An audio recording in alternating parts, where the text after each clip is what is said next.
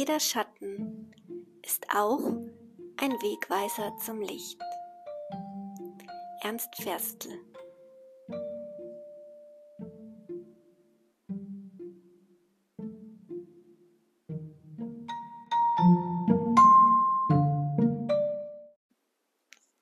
Heilungsreise Wir sind eigentlich ständig unterwegs.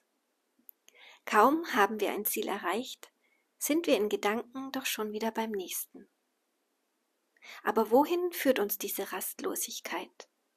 Und wonach suchen wir eigentlich in unserem immerwährenden Tätigkeitstaumel?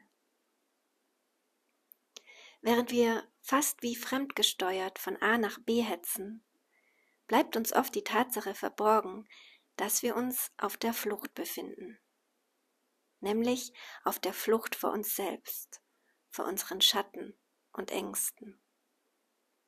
Und deshalb brennen wir immer schneller und schneller mit unseren Schatten dicht auf unseren Fersen. Und solange wir rennen, unterliegen wir dem Trugschluss, dass unsere Schatten uns niemals einholen können. Aber was wäre, wenn wir doch einmal innehalten würden?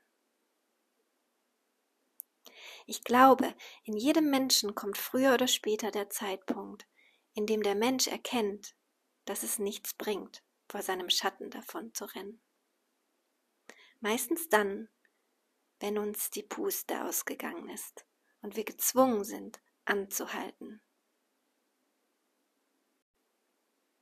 Und dann lichtet sich allmählich der Schleier vor unseren Augen und wir erkennen, an welchen Punkten in unserem Leben wir davongelaufen sind. Nämlich immer dann, wenn in uns diese unerträgliche Leere oder Angst auftaucht, dieses Gefühl von Sinnlosigkeit oder Bedeutungslosigkeit, dann tun wir alles, um diesem Gefühl oder auch Nichtgefühl zu entkommen. Wir fangen an zu konsumieren und können uns kaum noch halten. Wir versuchen diese Leere zu füllen mit Zucker, Alkohol, Drogen, Sex, durch Arbeit, mit unnötigen Einkäufen oder nehmen Medikamente. Aber was wäre, wenn wir einmal diesem Drang, unser Gefühl durch irgendetwas anderes ausgleichen zu müssen, nicht mehr nachgeben würden?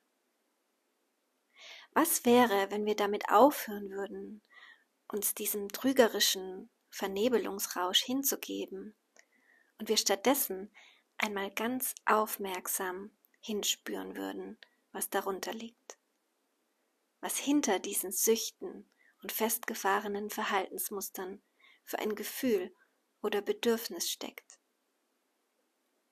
Und selbst eine Leere, also ein Nichtgefühl, lässt sich aufspüren, wenn wir nur wieder feiner werden und unsere Antennen wieder ausfahren.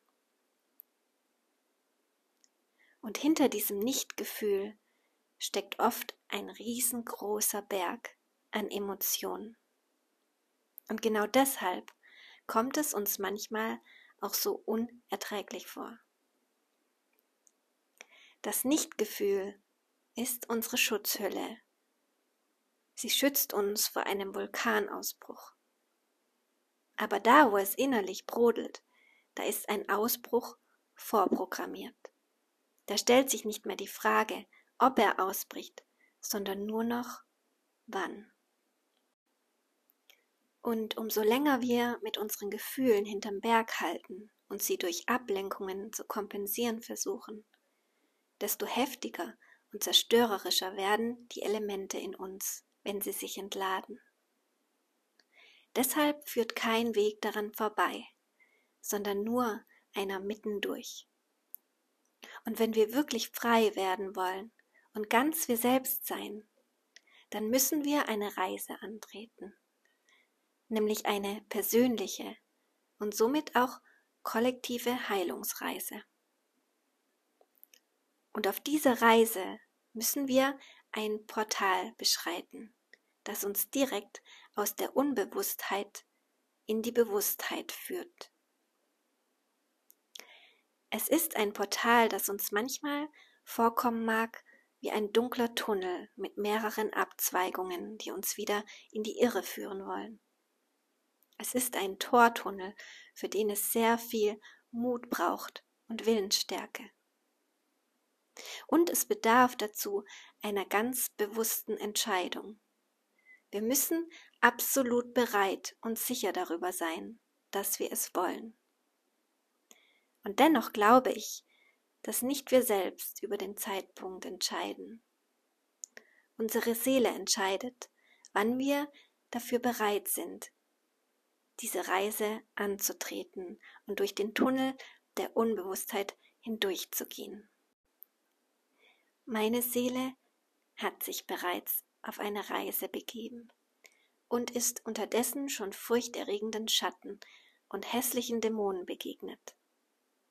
So oft hatte ich schon das Bedürfnis, wieder umzukehren, wieder in die alte Welt der Unbewusstheit und festgefahrenen Programmierungen zu flüchten, damit diese Angst endlich weggeht. Aber an irgendeinem Punkt in diesem Tunnel erkannte ich, diese Angst wird niemals weggehen, solange ich nicht bereit bin, sie mir anzuschauen, ihr direkt ins Gesicht zu schauen. Und das immer und immer wieder, denn sie hat so unzählig viele Gesichter. Und eines ist abscheulicher als das andere.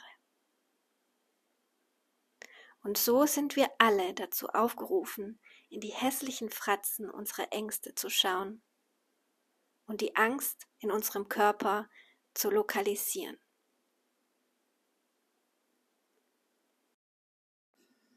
Und jedes dieser Gesichter zeigt uns eine Situation in unserem Leben, in der es uns nicht vergönnt war, wir selbst zu sein, in der unsere Bedürfnisse untergraben, unsere Gefühle als lästige Störung abgetan und unser kindliches, verspieltes Selbst in tausend Stücke zerfetzt wurde. Und ja, es ist mühselig, all die verloren gegangenen Anteile unseres Selbst wiederzufinden. Es braucht sehr viel Ausdauer und Kraft. Aber jeder einzelne von uns besitzt diese Kraft tief in seinem Inneren. Und umso länger und öfter wir diesen Angstfratzen ganz bewusst und mutig ins Gesicht schauen, desto mehr verlieren sie an Schrecken. Irgendwann erkennen wir nämlich, dass es nur Masken sind, nur leere Hüllen, die uns in Wirklichkeit gar nichts anhaben können. Und sobald wir allmählich dahinter kommen, dass unsere Ängste nur Gedanken, also Energien und Empfindungen sind, die kommen und gehen, haben wir einen großen Schritt getan.